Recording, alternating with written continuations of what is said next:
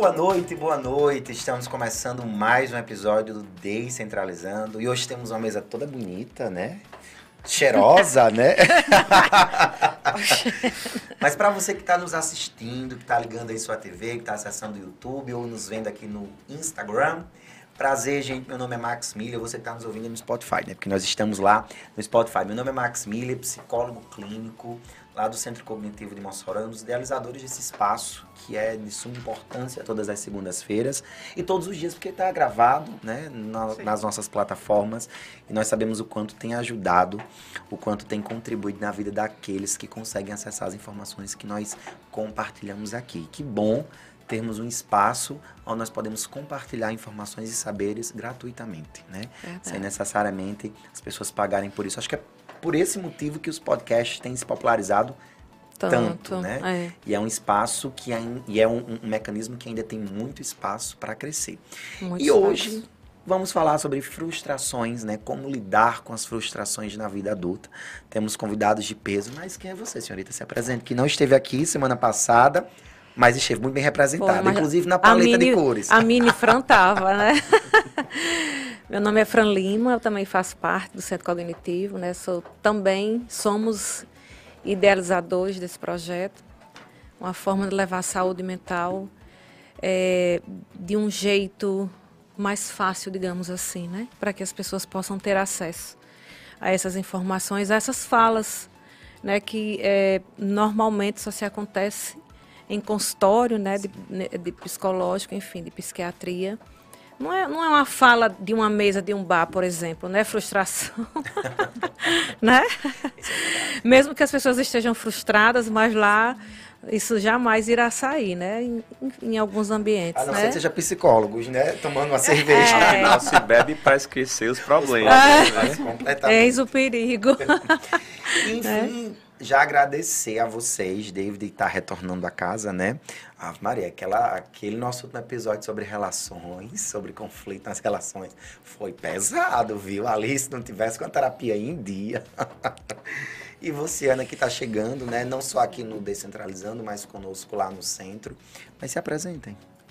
Então, é um prazer retornar ao é o podcast, né, Descentralizando. Participei uma vez e de forma muito significativa aquela conversa agregou para mim também muito saber e eu sempre aprendo muito nessas conversas e oportunidades que eu acabo compartilhando no dia a dia no fazer profissional. Sim. Eu sou David Rodrigues, também psicólogo clínico, é, especialista em neuropsicologia, em terapia cognitiva comportamental e eu trabalho na área da do mestre, tenho mestrado na área das inteligências múltiplas e trabalho na da inteligência linguística, atendendo jovens e adultos.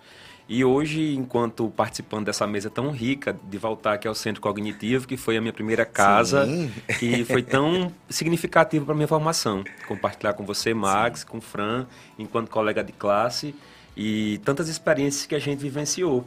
E esse círculo né, de conversas nos possibilita encontrar pessoas queridas como Ana, que é um prazer muito grande encontrar aqui compondo a mesa e que a gente possa nessa noite discutir sobre esse tema que é tão importante. Porque eu acredito que um fator que preconiza a vida adulta é a frustração. Né? Parece que é sinônimo ser adulto e lidar com frustrações. Sim. Então, a gente vai lidar um pouquinho com essa conversa também daqui a pouco. É. E você, senhorita? Eu sou Ana Maria, é, agora no Centro Cognitivo, Sim. né? Sou psicóloga clínica, é, tenho formação em psicopatologia, estou concluindo formação em TCC e em é, DBT, que é a dialética, cognitivo dialética, né? E estou aí, Estou uhum. aí para somar. David, você estava falando, já vou jogar para vocês uma primeira pergunta, tá? Para vocês responderem. Você falou uma coisa muito importante, né? A frustração presente na vida adulta, preconizando tantos e tantos processos de adoecimento. E aí, para quem não sabe, a frustração, inclusive, é um processo, né? E aí de múltiplos fatores que nos faz, inclusive, compreender sobre os comportamentos agressivos, né? Então, a frustração está presente lá desde a infância. E quando nós não aprendemos, não somos educados, não temos habilidade para lidarmos com a frustração ao longo da vida, nós acabamos nos tornando pessoas adultas com processos, digamos que muito mais conflituosos, internos e externos. Eu já lanço a primeira pergunta para vocês. Nós, pessoas adultas, temos tido cada vez mais dificuldade de não recebermos aquilo que criamos como expectativa? Então, é, eu vou pedir licença para poder trazer uma, um questionamento também, né? Sim. Porque assim, é, acho que entender o que é frustração, né? A palavra frustração, acho que nos ajuda a discutir um pouco melhor sobre essa conversa de hoje. A própria frustração, ela consiste em eu idealizar muito uma- alguma coisa e eu não conseguir essa coisa. Então, esse processo da idealização, o tamanho que é ele é o tamanho da frustração. Porque se eu não tenho o que eu pensei que seria, inevitavelmente eu vou estar lidando com aquilo que eu não consegui, mas que eu construí. Porque eu até tenho dito que muitas vezes o desejar é até mais forte do que o ter. O pensar, o querer, o idealizar é um processo de, de alegria, parece que muitas vezes melhor do que o ter, porque quando você tem, você acaba de alguma forma lidando com a, a, a monotonia e a rotina daquilo, e enquanto você quer e você busca aquilo, você vive- vivencia um sonho. Imagine quando você idealiza e não se concretiza. Então, à medida em que se planeja, em que se idealiza e que não se realiza, tem aí uma frustração proporcional. Sim. Não é? Então, assim, é, nós nos damos com a frustração desde cedo. Enquanto criança ali, quando a gente está chorando, que a mãe não pode imediatamente atender, enquanto a gente está brincando, inclusive, e é encaminhado à escola, a gente está lidando com frustração o tempo todo. E a gente já consegue fazer isso. Mas a sensação de que a gente não consegue impossibilita de a gente administrar as frustrações que a gente vivencia. E muitas vezes se incapacita, porque quando eu acredito que não sou capaz de fazer alguma coisa com aquilo que me incomoda, isso me prende ao ponto de eu não ver saída mais. E é onde vem a desesperança. Mas se eu fizer um, um processo de recapitular as minhas vivências e perceber quantas vezes eu fui frustrado e quantas vezes eu consegui minimamente lidar com isso, talvez isso me empodere um pouco mais para conseguir continuar seguindo, né? Sim. E pra você, Ana? Tá cada vez mais difícil? Eu diria que para mim, Ana, não. Sim. Não, não está cada vez mais difícil, porque eu acho que a essas alturas do campeonato eu já vivi muita coisa que não me permite mais eh, me sentir frustrada e, e, e sofrer por conta dessa frustração. Agora, está muito difícil de entender as pessoas hoje, aceitar, as pessoas aceitarem como ser, serem, não é que serem frustradas, é de, ser, de receberem negativas Sim. que não deixa seja de ela. ser qualquer que seja ela, que não deixa de ser frustração. Sim, né? sim. Então hoje está cada dia mais difícil, eu percebo. Uhum. Eu percebo em atendimento que que as pessoas no momento que recebem um não, elas no, vamos falar no popular, elas piram. Elas saem totalmente do controle, elas fogem do seu do seu racional, do seu emocional, elas descontrolam totalmente, é um, entram num processo de desregulação assim que que muitas vezes é, por si só é, não conseguem voltar. Precisam de buscar ajuda, precisam Sim. e buscar é, não só é, ajuda psicológica, como te- é, psiquiátrica também, Sim, que desregulam total. sim. Mas isso eu acho que não, não é que não tem cura, não é que não é comum, mas é um processo. E é um processo que depende de várias frentes, Sim. né? E eu já lanço aqui uma pergunta para irmã, tá? É, David e Ana falam sobre esse adulto, né? Que deseja muito, que cria um desejo significativo. Mas esse adolescente, ele tem atendido, esse adolescente tem entendido quando chega ali na fase adulta que a vida adulta é muito mais difícil do que ele possa imaginar. Ele tem esse preparo cognitivo? Então vamos lá, né? Assim, A, frustração ela, ela, é, ela é bem fácil de ser compreendida, neurologicamente falando, né? Inclusive eu já estava assistindo uma aula de frustração, naquela hora que você entrou, Uhum. né? O que é a frustração? É, é um quest dopaminético que a gente chama, né? Um- é uma queda de dopamina. Isso é o que acontece no nosso cérebro. Né? É, você é, tem a- a- libera aquela dopamina, que é o neurotransmissor da motivação. É, ela passa o dia como se fosse as batidas do coração, né? a, a dopamina. né? Ela passa o dia, sobe, desce, sobe, desce, porque você quer comer uma coisa que você gosta, seu cérebro já entendeu que ali tem uma recompensa, então você libera dopa- dopamina para aquilo. Né? A gente chama que tem a dopamina fálica e a tônica. Então, a tônica é essa, que você passa o dia é como se fosse num estado basal, né? naquele estado de homeostase, digamos assim. Mas quando você cria uma expectativa né, e que você chega na, naquela situação e, e, que não, não foi do jeito que você esperava, mas que você liberou muita dopamina para aquilo, né, que não acontece, aí você tem o quê? Uma queda de dopamina, que é, essa queda é tão brusca que ela sai do fisiológico. Então, por isso que o sujeito não consegue organizar porque não é algo que, tá, que, que ficou no estado basal, desceu muito, né? Foi um, um crash. E isso é, começa a acontecer, essa, essa construção, a partir da gestação. Né, da mãe. Tudo está lá a partir da gestação. A partir da quarta semana começa todo o contexto neurológico. O que, que acontece com as crianças hoje? Né? Muito mais hoje do que no passado. Eu digo que o, nosso pote de, de, de, de frustração é enorme. Né, porque nós passamos por muitas situações, até situações de, de, de negligência mesmo, que tivemos que viver esse estresse, né, porque o, o, que, o que faz com que a gente aprenda a, convi, a, a, a conviver com a frustração e saber organizar isso no sentido da emoção. É o estresse que a gente vive, o estresse mesmo, liberar cortisol né, no processo da amígdala. Sim, sim. Isso eu estou explicando o processo neurológico porque é o que, o que acontece. A gente vive tudo isso, mas dentro é, é desse jeito, é bem mecânico. Né? Então, assim, é, quando a criança, quando está pequenininho, que a, a, a, criança pede, mãe, eu quero água, a mãe vai pegar. Mãe, é, os brinquedos, a mãe vai arrumar. Né? Isso, é, ela teria que deixar, até um recadinho para as mães, tem que deixar ele viver esses pequenos estresses, porque ele não vai gostar de fazer, né? Para liberar esse cortisol. E aí ele trabalhando a resiliência. Sim. Né? E aí trabalhando a frustração. O mecanismo é esse. Só que o que acontece hoje, né? Não é assim mais. É tudo muito fácil. Né? Na nossa época, nós pegamos, foi muito ônibus para ir para a escola, foi muita carreira atrás de ônibus, foi fome, então, né? É, a gente nem sabia, é tanto que, por isso que a gente tem alguns traumas, porque a gente nem, a, a amígdala que nós temos, que é o que regula lá o, o medo, era tanto estresse que nem conseguia, né? Passava que já é outra história, que passava, porque era tanta coisa que a gente vivia, né? Pelo menos a minha história foi assim, a de Max hum. também.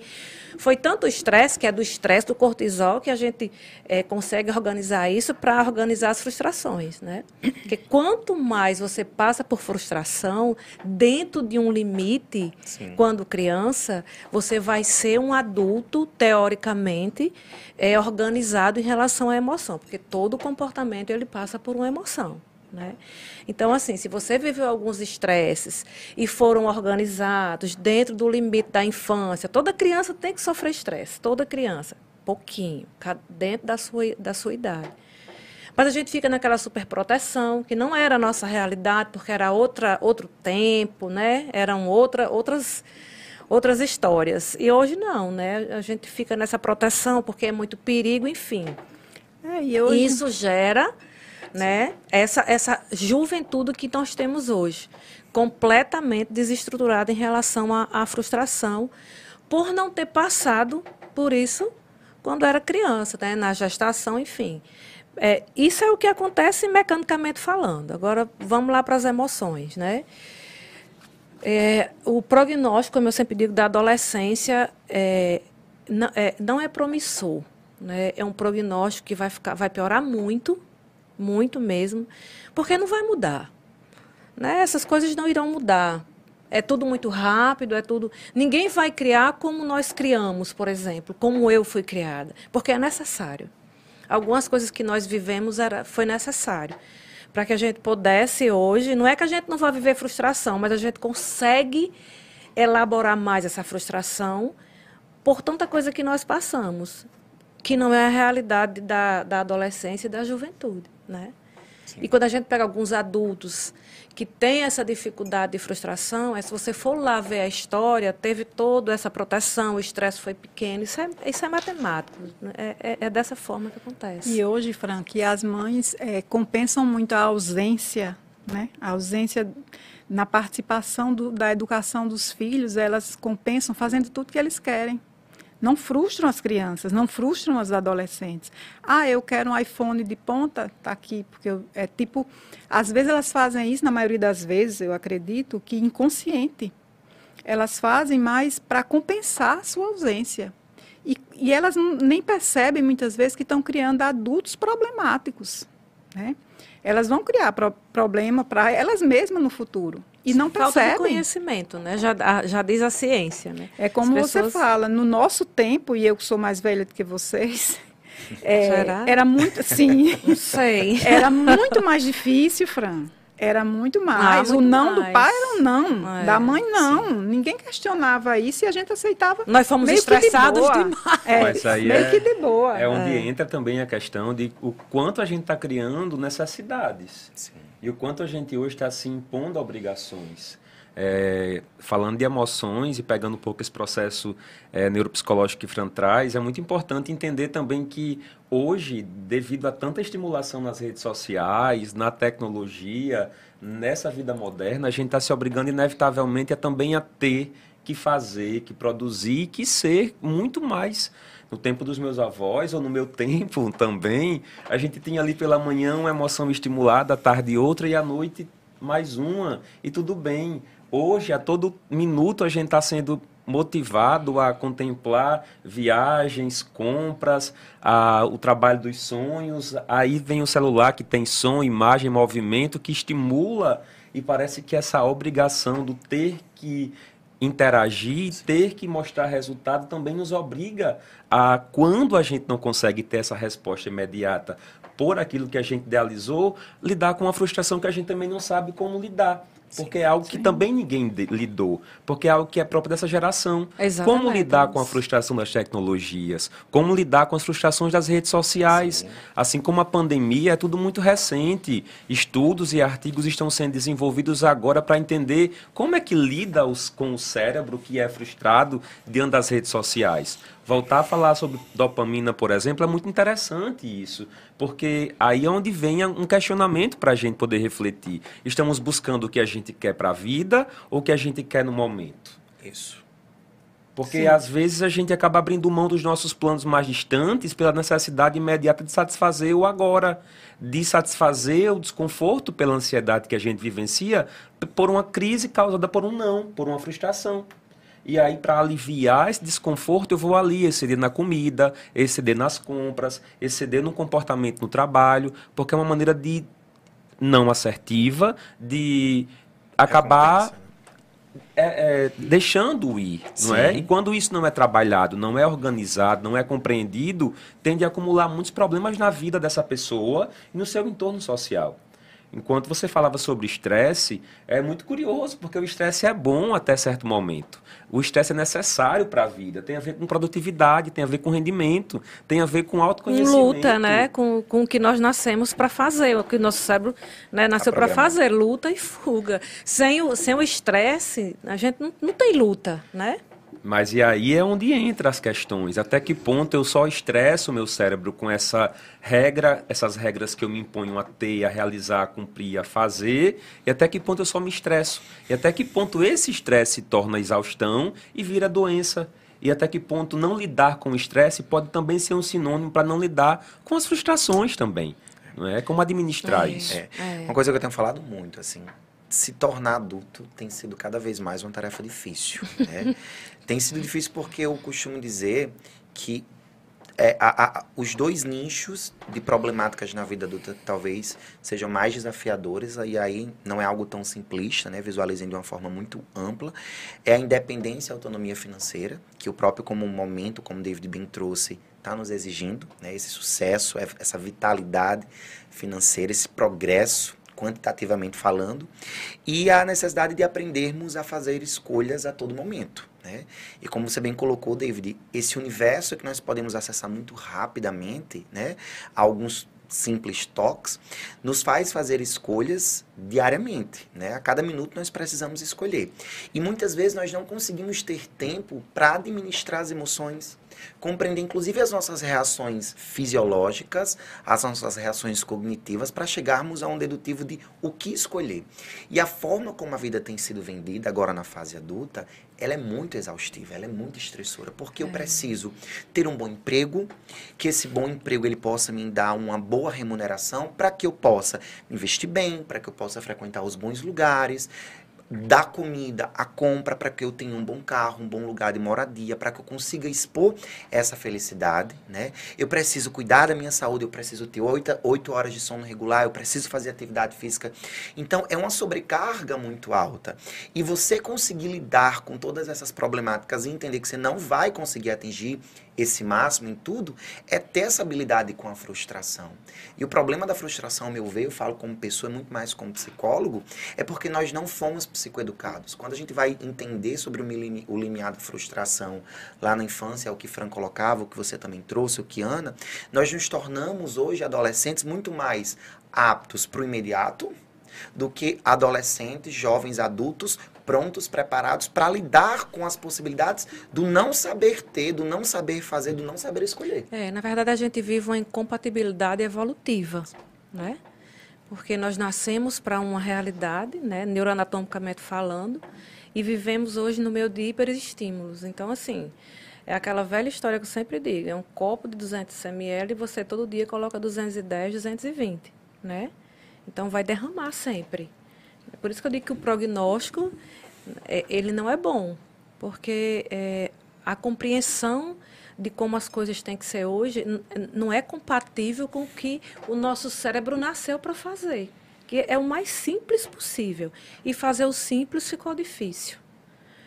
Muito difícil fazer o simples. E fazer o difícil é mais fácil. Dizer né, o óbvio, né? David. Sim, e aí nesse movimento, mas quando você falava de vida adulta e responsabilidade é, profissional, ou até mesmo casamento, essas construções que a gente ainda reproduz hoje em dia, não é? A gente, quando encontra alguém, depois de muito tempo sem ver, ou que foi colega da, da escola, a gente pergunta, e aí, tá fazendo o quê? Já casou? Tem Sim. filhos? E aí a gente pergunta: você é feliz? Né? É, você está bem? Como é que você está? Me conte do Já seu cobra um processo. Sucesso, né? É, sim. Já Mas cobra aí, o sucesso da a gente pessoa. falava há pouco, né, Ana, que Hoje, inclusive, acessar a saúde mental é uma forma de ser bem sucedido, de ter sucesso. É porque a gente está em outro contexto social, em outra época. E eu acredito que comemorar a saúde mental já é uma vitória. E eu falo isso não é desenhando, não, é validando realmente. Porque a gente se obriga com tantas coisas e ignora as que a gente já tem de fácil acesso, que está ali conosco no dia a dia. Então eu tenho dito que não é a busca do ter, mas do perceber-se. Não é a busca do ser, mas é quem você já é, o que você já faz, como você já reage a isso. Eu acho que o processo de tratamento de autoconhecimento é também um processo de autoaceitação, porque às vezes a gente fala muito às pessoas. E aí eu até tenho trabalhado muito, inclusive comigo mesmo, eu, não é? Nesse, nesse lugar de eu perceber é, como é que eu estou me tratando em relação a essas questões. Porque será que é, são as pessoas que exigem de mim tal comportamento ou sou eu que penso ou que me obrigo a ter um comportamento? Sim. Outro dia eu estava na academia, não lembro bem o que eu estava pensando, mas eu disse, eu vou olhar aqui em torno e ver as pessoas se elas estão reparando em mim. E ninguém estava olhando para mim. Ninguém sabia nem quem eu era naquela academia. Todo mundo tá fazendo seu exercício, mexendo no seu celular, assistindo televisão. Mas eu, naquele momento, disse: será? E aí a gente cria essas regras rígidas e usa as pessoas, porque as pessoas foi a minha mãe, as pessoas foi o meu professor, as pessoas foi a, foram aquelas pessoas que talvez de alguma forma tiveram até preocupação comigo, mas pela minha autoexigência eu entendi como uma crítica. Então esse processo de reorganização, desse reconhecimento, dessa autoaceitação pode ser um caminho para lidar com as frustrações nesse processo de autoconhecimento Mas é porque também. hoje, hoje a gente é muito cobrado, a gente é muito cobrado a ver como os outros nos veem. Sim. Né? A observar como é que os outros nos percebem, né?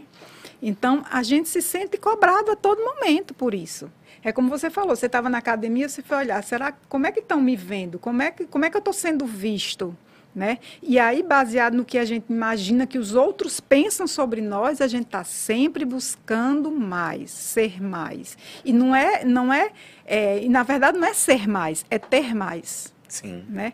Ah, se fosse ser mais, né? A gente talvez se a gente quisesse ser mais, a gente não fosse tão frustrado assim. Ana, nosso porque cérebro dependia só da Sim. gente. Sim, desculpe. Não, pode falar. É, só para concluir, porque eu acho muito importante essa provocação, que é muito real. E é verdade, naquele momento eu estava realmente, eu não lembro o que foi, mas estava incomodado com alguma situação Sim. e olhei em torno. Só que o nosso cérebro ele é muito sabotador ele nos engana muito a todo tempo, faz leituras assim muito errôneas da realidade. As distorções cognitivas estão aí para provar a antecipação, leitura mental, a previsão negativa, a, catastrofização. A tantas. Mas aí, se eu não estiver provocando também, questionando e confrontando, eu vou ser só um mero objeto desse espaço. Então, naquele momento que eu parei, eu pude dizer para mim que está tudo ok, você está seguro, bem. tudo bem, e vamos seguir. Sim. Esse processo de autoterapia, se, se, não fosse só nós, não fossem só nós psicólogos que costumamos Sim. fazer, fosse todo mundo, seria muito mais fácil conduzir a vida, né? Eu tava, tivemos a grande perca, né, da Glória, eu acho que foi um, não só o, o telejornalismo brasileiro, eu gostava muito daquela mulher e de tudo que ela expressava, assim, eram opiniões, enfim. Maravilhosas. Maravilhosas. É, foi uma perca inestimável. E aí eu até compartilhei, o Fran também compartilhou, eu vi um vídeo quando, não lembro onde era o, o, o a entrevista que ela estava dando, não, não me recordo agora, que ela falava que, que, que ia viver a vida dela, né? Porque quando ela morresse, ninguém ia estar no lugar dela no caixão. Ela era é, seria ela que estaria ali deitada, né? E essa entrevista, não sei se vocês puderam assistir, veio, cresceu, em, se popularizou principalmente após a morte dela. Só que depois eu fui tentar entender aquelas palavras né, que a Glória compartilhava e ficou muito nisso de nós aprendermos a lidar, mas muito mais a de nós respeitarmos o nosso processo. Né? E eu, outro dia desse eu cheguei cansado do trabalho, da clínica, deitei na cama e fiquei assim, Max, o que você fez hoje? O que, com que você se frustrou hoje? Agradeça. Porque o dia de hoje ele serve como um tijolo para o seu processo construtivo e o que não deu para você conseguir realizar, ou que você recebeu um não, ou aquilo que é, foi desagradável, mas que você ouviu, também vai ser um outro tijolo para que você consiga ali colocar nesse processo de construção. Porque a gente tendenciosamente olha muito a frustração como sendo uma coisa sempre muito ruim. E não é é necessário que nós possamos nos frustrar para que nós possamos, como vocês bem colocaram, aprender a lidarmos com esse estresse. Olhar para o estresse não só como o acúmulo de algo negativo, mas olhar o estresse, inclusive, como um termômetro da necessidade de mudar. Eu falo muito para os meus pacientes no ambiente clínico. A crise ela é fundamental para as nossas vidas, independente de qual seja essa crise. Eu não falo somente sobre a crise do processo psicopatológico, né? porque até essa ensina, mas a crise de pensamentos, a crise de emoções, enfim, qualquer que seja ela. Porque é na crise que você tem a oportunidade de passar por esse processo de autoavaliação e de entender sempre... aonde eu posso melhorar. Desculpa, eu sempre falo para os meus pacientes, é, observe a sua dor. O que é que você aprende? Sim. Quando é que você mais aprende? É quando você está feliz ou quando você está em sofrimento? Em geral, a gente aprende muito mais no sofrimento, muito mais na frustração. Sim. Porque é lá que a gente vai construindo, construindo, construindo, né? Um dia após o outro. E na alegria, se você for parar para pensar, quando você está bem, você nem para para pensar. Você, você só, só vive aquele momento e vai. E é só o momento. Agora, o processo de frustração, que é o processo doloroso, esse dura. Dura, às vezes duram, duram pode durar momentos, podem durar horas, dias, anos. E a né? intensidade da frustração, da dor, né? Esse processo, me permita interromper, que a frustração nos causa. Né? Sim. Por exemplo, você vai ouvir músicas, né? Eu adoro Betânia, por exemplo.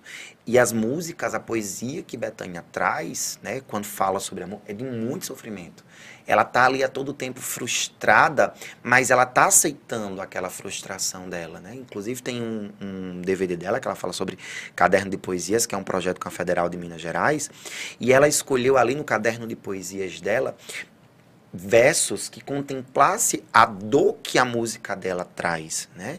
A, o processo de dor, de frustração. Ela reconhece a alegria, mas ela fala muito mais do quanto ela vive nessa intensidade. Que aí volta para tudo que a gente já falou aqui. A intensidade da dor é algo que nós negamos, porque ela não é compensatória de forma imediata. Nós precisamos. a, dor, a dor do amor não é uma dor que depende só da oh, gente. Não. Depende muito mais do outro do que da gente, o sofrimento é amoroso. Difícil. Né?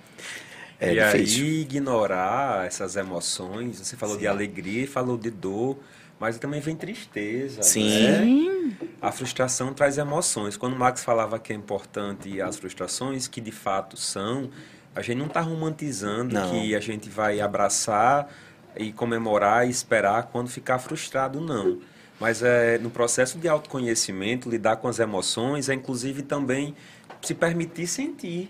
Porque hoje, a gente falava um pouco antes, é, antes de começar a apresentação do podcast, sobre a questão da dificuldade de a gente sentir Sim. e a medicamento, o medicamento, né, o processo medicamentoso como é, a evitação do sentir, Sim. seja de um luto, seja de uma perda, outra, seja de qualquer processo, para evitar sentir, para evitar sentir dor, para evitar se frustrar, vem aí a, o retirar. Eu evito, hoje mesmo no consultório, eu estava tratando de uma situação que o paciente dizia: eu evito o problema, evito falar sobre o problema e fujo daquilo que pode me causar desconforto. Até que ponto, com esses comportamentos, eu estou fazendo manutenção dentro de um processo desadaptativo de lidar com as minhas, as minhas eh, vulnerabilidades, com os meus medos e fortalecendo ainda assim mais as minhas dificuldades, as minhas crenças limitantes. Claro que eu entendo que os comportamentos de segurança, esses de evitação, eles fazem a manutenção da vida. E foram uma forma de esse indivíduo, por exemplo, da sua maneira conseguir lidar. E é muito é muito interessante a gente dizer que é importante validar e respeitar o tempo de cada um, inclusive o nosso. É importante entender que os comportamentos de evitação fazem sentido para a vida, mas quando eles são mantidos e não são questionados e não existe a exposição gradual ao medo, ali é uma permanência desse comportamento desadaptativo que vai impedir de ha- haver superação dessas questões.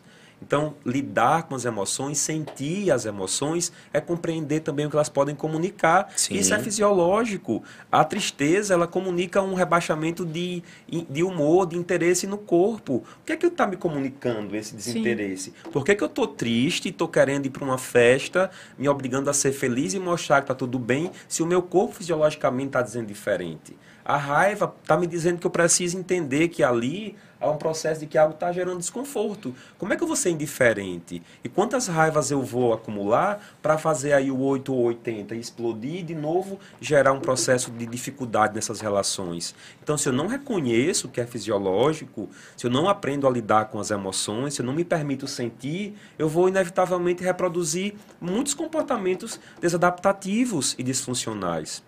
Sim. E, e nesse desfecho eu queria trazer um questionamento, né? É, será que é possível a gente lidar com as incompletudes nossas? É bem desafiador. Será que a gente pode aprender a lidar com as incompletudes nossas? Por que a gente espera tanto que o outro satisfaça da gente tudo que a gente acha que deve ser como a gente quer? Sim. Porque a gente acha que essa forma seria a forma ideal. Aprender a lidar com essas incompletudes talvez perpasse essa questão de entender por que a gente acredita que as coisas devem ser da nossa maneira sempre, Sim. inevitavelmente, né? E David, a gente vê essa, né? Houve muito essas questões sobre frustração dentro das relações. Eu vou trazer agora para as vivências afetuosas, né? Afeto-amorosas. Sim. É quando você para para ouvir com mais tato uma demanda de alguém que está no processo, como eu já trouxe aqui, de sofrimento amoroso, a gente roda, roda, roda e sempre cai na frustração do que eu projeto para o outro, do outro ou do que eu projeto dentro da relação, né? Outro dia desse eu compartilhei no meu Instagram, nos stories, uma imagem que era uma orelha ouvindo o coração. E aí foi bacana porque várias pessoas foram reagindo e engraçado que algumas pessoas falaram, ai, por isso que eu tô bem, eu tô ouvindo, meu, tô ouvindo minhas emoções. Eu disse, calma, isso é perigoso, principalmente trazendo para o aspecto do relacionamento, né? O- a imagem que eu coloco aqui é para referenciar da necessidade de escutar com qualidade as suas emoções.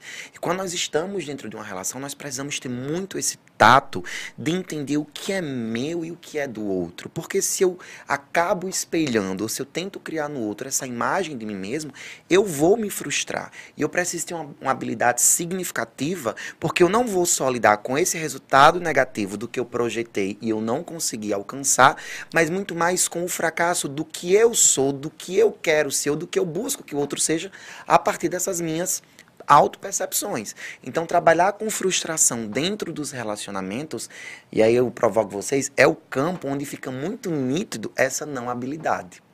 Né? Porque relações e frustrações têm vínculos muito próximos, né? vínculos muito estruturados, e que nós sabemos que tem gerado muita demanda e muito sofrimento, produzindo muitos conflitos internos e coletivos. É, é aquela história que eu falei da mãozinha, né? Você Sim. tem que estar aqui, mas tem que estar. Porque o que, que acontece, né? Com relacionamento, seja ele qual for. É, é, você começa a, a viver com a pessoa e você começa a fazer tudo com ela. Então, você deixa de produzir um tipo de circuitaria e vai produzir outra. Tudo com ele, né? Então, tudo que você está gerando ali, neurologicamente falando, é com aquela pessoa, né?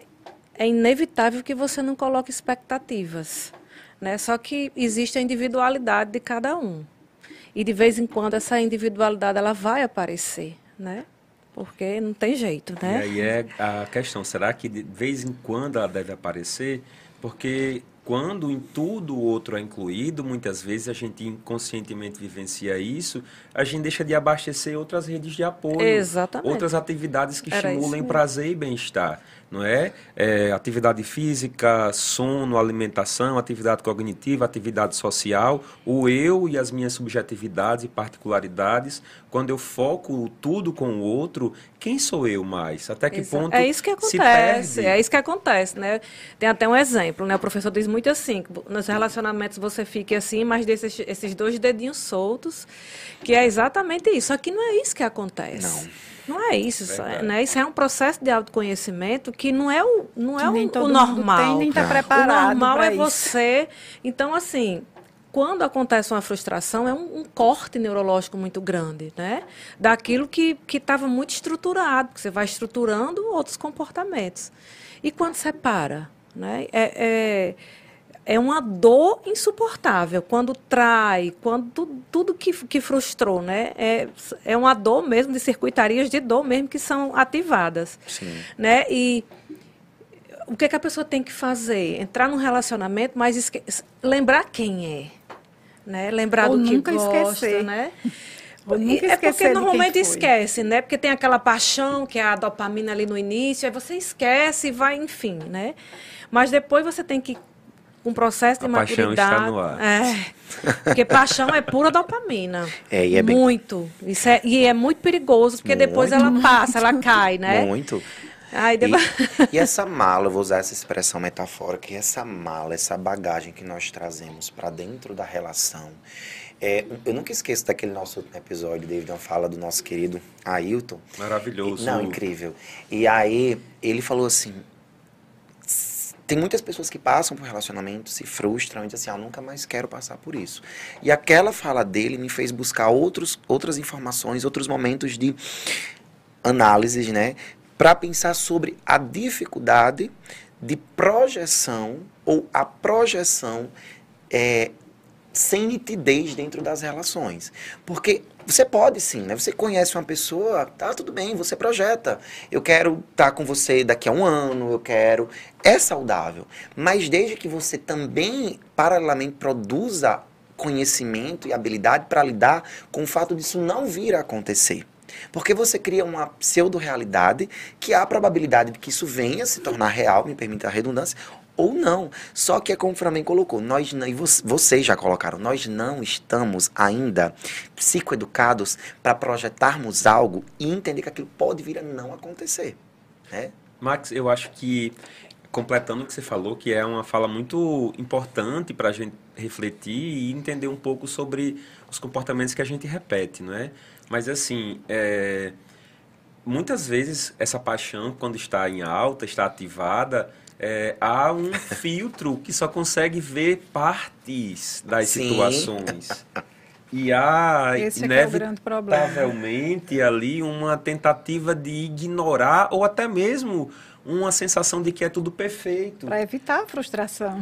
E aí é, é, o outro dá sinal a todo tempo, né? E aí é importante, falando de relacionamento, perceber até que ponto eu ignoro os sinais que o outro me dá já no início das relações. Muito importante. E se eu ignoro esses sinais por achar que eu vou mudar o outro, que eu vou conseguir, que vai dar certo, porque eu sobreponho a minha expectativa, eu sobreponho e é inevitável, gente. Assim, é inevitável. O ser humano é um ser de expectativas. Isso não, não faz mal criar expectativas. E às vezes a gente diz assim, não, nem vou criar expectativa. É impossível não criar expectativas, porque nós somos seres de expectativa. Agora é importante questionar até que ponto essa expectativa, quando você cria, ela vai também não se realizar. Ela não precisa atender exatamente o que você pensa. É, porque é? o que, que, acontece? Deixa, deixa de ser racional. Né? Coloca muito as emoções e deixa da racionalidade. E, e, e, algo que você projeta, algo que você sonha, que vive, você tem que ser racional. Né? Para que quando as coisas vierem a acontecer, é, essa frustração não deixar você deitado, prostrado na cama. Você tem que. Esse é o, o nosso problema como ser humano. Né? Nós nascemos para ser mais racionais, mas hoje somos seres humanos muito mais emotivos. Né? Tanto que tem existem... Emocionados hoje é o termo, né? Emocionados. A galera tá usando emocionado, a galera mais jovem. É, né? Fran, isso está falando, inclui inclusive as, os planos no início da relação. Essa, é, a não racionalidade que você traz faz que muitas vezes comportamentos sejam é, impulsivos. Conheceu e assim, eu não quero também classificar o tempo necessário. Jamais eu conseguiria fazer isso. Pessoas conseguem em um mês se conhecer e viver a vida toda, mas assim, é importante perceber o passo a passo. Será que um mês é suficiente para conhecer o outro e planejar uma vida já em casamento no segundo mês, passar a morar juntos? Será que essa vivência ela conseguiu extrair conhecimento, conhecimento mútuo, porque se não há racionalidade, como você falava, há um, há um risco muito maior muito de frustração. Maior, com certeza. David, né? eu sou casada há 35 anos se eu disser para você que eu conheço o meu marido e que ele me conhece, eu vou estar tá mentindo. Ninguém conhece ninguém a fundo. Né? Ninguém conhece ninguém a fundo, então essas frustrações ainda acontecem com relação a, a, a, a num relacionamento antigo como é o meu. Eu diria antigo? Não, de, longa, de longa duração. De longa né? duração. Então, é, essa frustração ainda acontece hoje. Imagine como quando você falou, ah, um, há um mês e já está fazendo planos para o futuro, achando que já conhece. Não imagino que essas frustrações vão, que frustrações irão acontecer. Que nem tudo é de, de acordo com o que ele planejou, o que aquela pessoa é. planejou. Estou querendo dizer que o sonho acabe e que o estado emocionado não exista. é, trazendo nesse universo Sim. a racionalidade para que a gente acabe não criando expectativas às vezes tão inimagináveis, Sim. idealizadas, como eu falei lá no início, para que a frustração não tenha proporção igual. Então, é esse famoso colocar uma pazinha é quando você e o outro colocar a pazinha, Quando você age é? pela emoção, não passa por um filtro. Não, não. não. Mas você quando faz. você age com a racionalidade, você consegue filtrar. Né? Isso. E essa dificuldade, né, Fran, assim, de, de como chegar a esse equilíbrio. A gente fala muito sobre essa, esse equilíbrio que eu acho que ele, sendo muito franco, não sendo pessimista, ele não existe. Ele é um trabalho mesmo de repetição. Você falou uma coisa importantíssima, David, que eu quero trazer na minha fala. É, eu até falava sobre isso nesse fim de semana com amigos. Quando a gente vai envelhecendo, né? Nós temos a oportunidade do aprendizado, mas infelizmente nem todos conseguem utilizar o processo do envelhecimento biológico como uma forma de aprender. Né? Vai ali repetindo os né? padrões né? de comportamento, não coloca aquilo como uma perspectiva de mudança. Quando a pessoa chega no meu consultório e vai falar que está iniciando um processo de relação ou está permitindo a conhecer alguém, a minha primeira, meu primeiro questionamento, como é que está a sua qualidade de bem-estar, de saúde mental? Né? Como é que estão os demais campos da sua vida? Você está preparado para entender, você está preparada para entender que uma relação exige muito de você, no aspecto mesmo mental, psíquico, emocional, psicológico? Então, se você não tiver essa, essa informação, se você não tem essa percepção, peraí.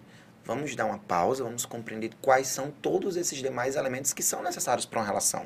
Porque a companhia do outro, como o Fran bem colocou, é necessária mas é algo muito mais criterioso, é algo muito mais delicado. Tenho.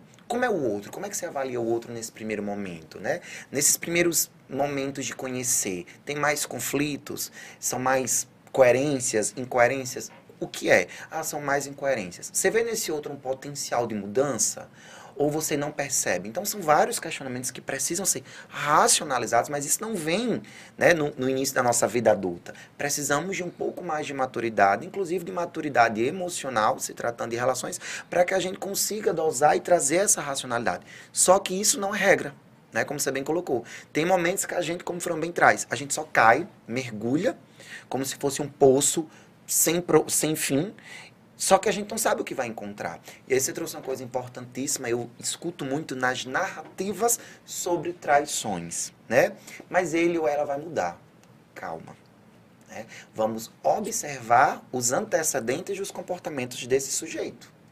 Será que, na verdade, são padrões de comportamentos com uma estruturação muito profunda que esse outro, por mais que ele queira, ele não está lhe dando uma garantia.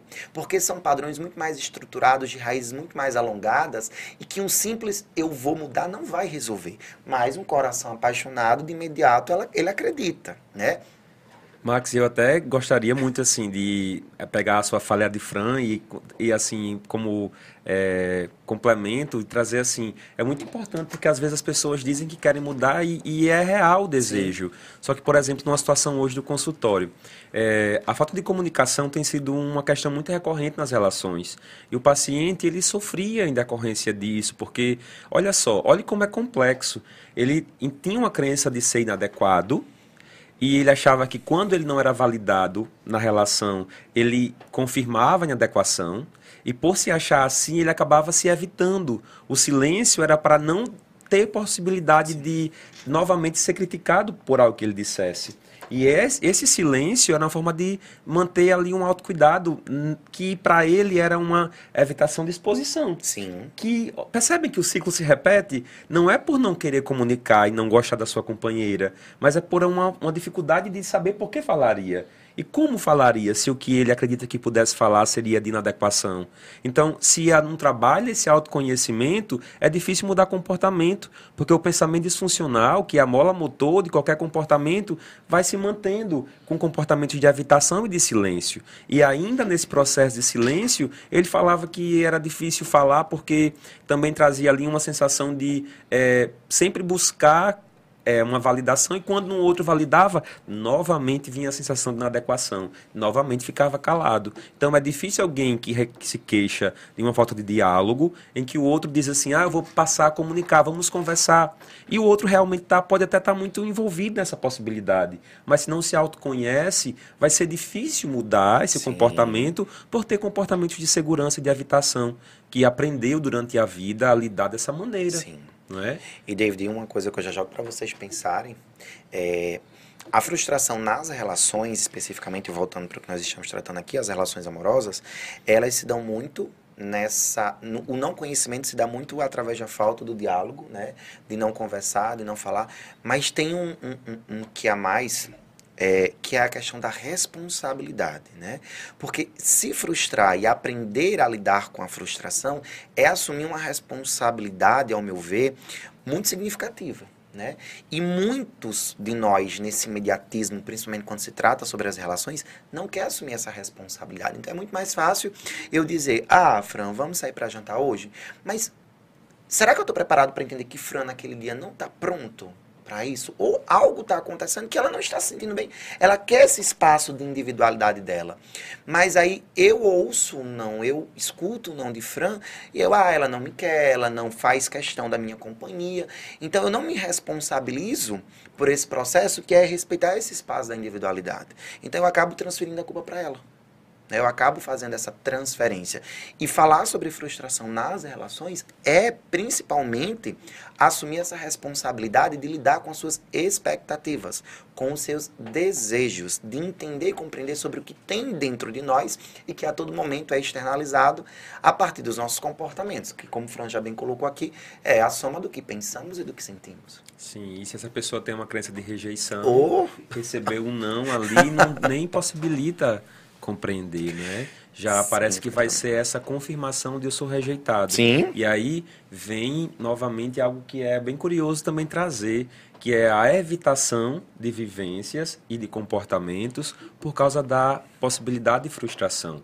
Muitas pessoas acabam também deixando de viver relacionamentos, deixando de viver situações, se permitir a passar por experiência de trabalho, porque pode achar que não vai dar certo. A crença de incapacidade, inclusive eu atendi uma, uma paciente esses dias que ela estava precisando e queria trabalhar, inclusive era algo que ela gostava de fazer, mas ela estava evitando por medo de, ser, de se frustrar no trabalho, de não conseguir, de não ser boa. Então acaba novamente repetindo esse ciclo, enquanto a, também a evitação pode trazer a frustração é. e fazê-la permanecer. Sim. E eu gostaria de trazer, eu acho que nesse processo, como lidar com a frustração. Né? O que, é que a gente pode fazer para lidar com a frustração? Tem a possibilidade de ficar inerte e indiferente a isso, ou a possibilidade de fazer diferente.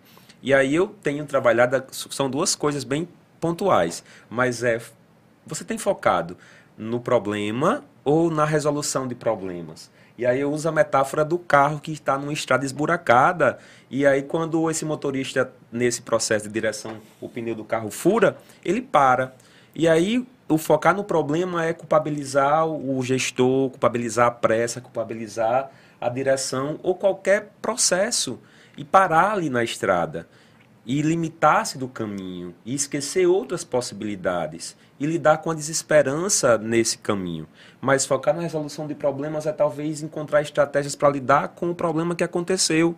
Tem um step, tem uma carona, é possível voltar a pé para casa, seguir a pé no caminho. Focar no problema é talvez trabalhar as possibilidades de encontrar maneiras de lidar com a frustração. Sim. Talvez isso seja é, importante para a gente extrair dessa nossa conversa, porque Sim. as frustrações são inevitáveis, mas a maneira que lidar com elas, que, que, se lida com elas, pode ser diferente.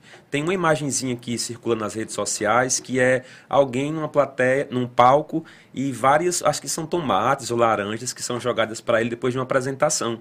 E aí ele recebe essas laranjas e faz assim um malabarismo com as laranjas aquilo que aconteceu, possivelmente negativo, ele tornou uma arte, tornou um processo de lidar com aquilo. Então não é exatamente o que acontece, Sim, mas é como é se lida com o que acontece. É, porque assim, para o cérebro é mais fácil ele ficar na zona de conforto, né? Porque já que ele não gosta de gastar energia. Sim. Então assim, quando ele vai lidar com frustração, ele gasta muita energia. Então, por isso que as pessoas é, gostam de, de, repetir o processo de não enfrentar, Sim. de aceitar a negatividade, porque isso é um processo que é, a pessoa nem compreende, né? Porque já, já ele não faz nem esforço cognitivo. isso é verdade. Né? Porque já já está tão tão estruturado de uma forma negativa para ficar com aquele medo, para não enfrentar aquela situação que já está muito estruturado. Então assim o cérebro ele entendeu a recompensa de uma forma negativa, mas para ele é recompensa, Sim. porque ele só sistematiza o que é recompensa.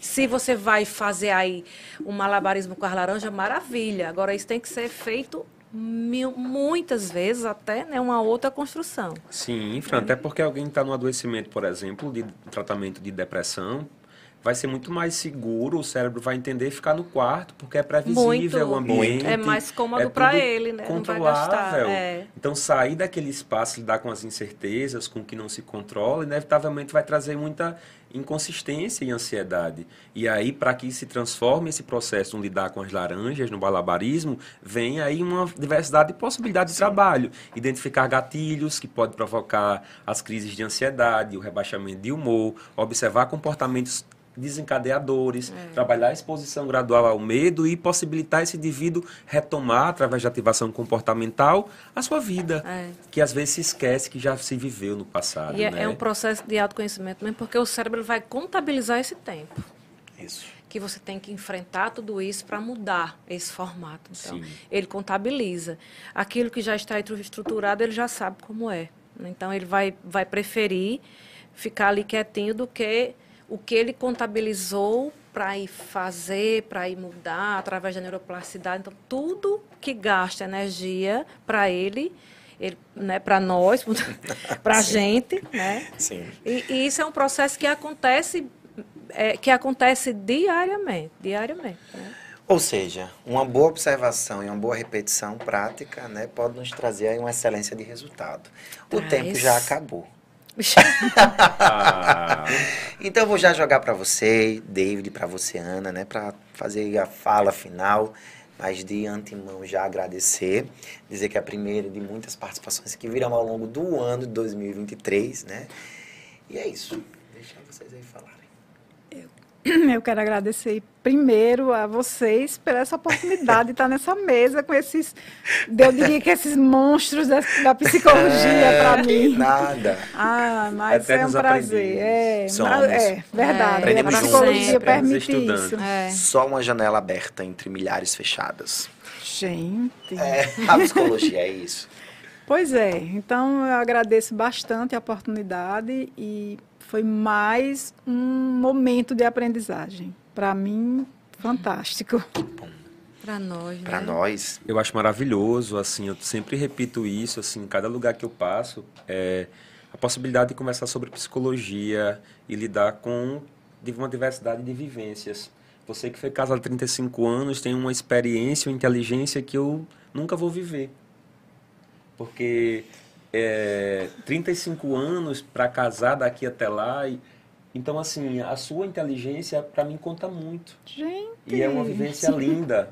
E então, assim, eu levo de cada experiência muita coisa que me acrescenta enquanto ser humano, principalmente. Agradeço ao convite de vocês. É sempre um prazer fazer parte desses eventos que vocês fazem. Parabenizar o Descentralizando Podcast, que é um evento que só engrandece a cidade, a tratamento de saúde mental. E, e é isso. Muito obrigado. nós que agradecemos. Já É, nós que agradecemos. É um prazer enorme.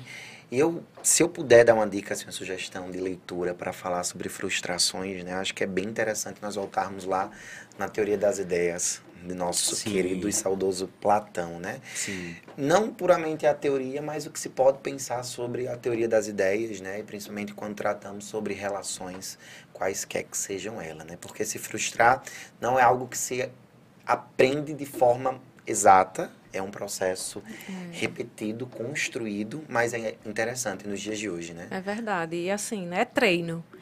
Né, trazer a dica que eu deixo é de- trazer muito mais para a racionalidade, né? Que nós somos nós fomos criados para ser seres mais racionais. Quando você racionaliza, né, você ativa circuitarias neu- neuronais que prepara você para aquilo que você vai viver, seja positivo ou seja negativo. Né? Então, Isso mesmo. treine, treine as possibilidades. Acolhendo sua criança interior. É, um livro Muito que eu importante. deixo como sugestão para leitura, para lidar com as frustrações. Importantíssimo esse livro, David. E aí, para você que está em casa nos assistindo agora ou que está nos ouvindo aí no seu Spotify, deixa já lhe convidar para o nosso próximo episódio, que não é próxima segunda-feira, porque segunda-feira é segunda-feira de folia, né? Dois anos aí sem termos carnaval, dois, né? Porque teve 2020. Dois anos. É, e aí nós vamos reprisar um dos nossos episódios já agora 2023, mas eu já deixo o convite para daqui a 15 dias, tá? Então agradecer por você estar nos ouvindo, estar aqui até agora ligadinho conosco. E agradecer o pessoal da produção, Sagui, o pessoal da nossa TV, todo mundo lá do Centro Cognitivo, a galera que interagiu aqui via redes sociais, então nosso muito obrigado. Uma semana com várias possibilidades de aprender a se frustrar, a lidar com a frustração. Então, também uma semana de muita luz, muita produtividade. Um beijo. Tchau, tchau.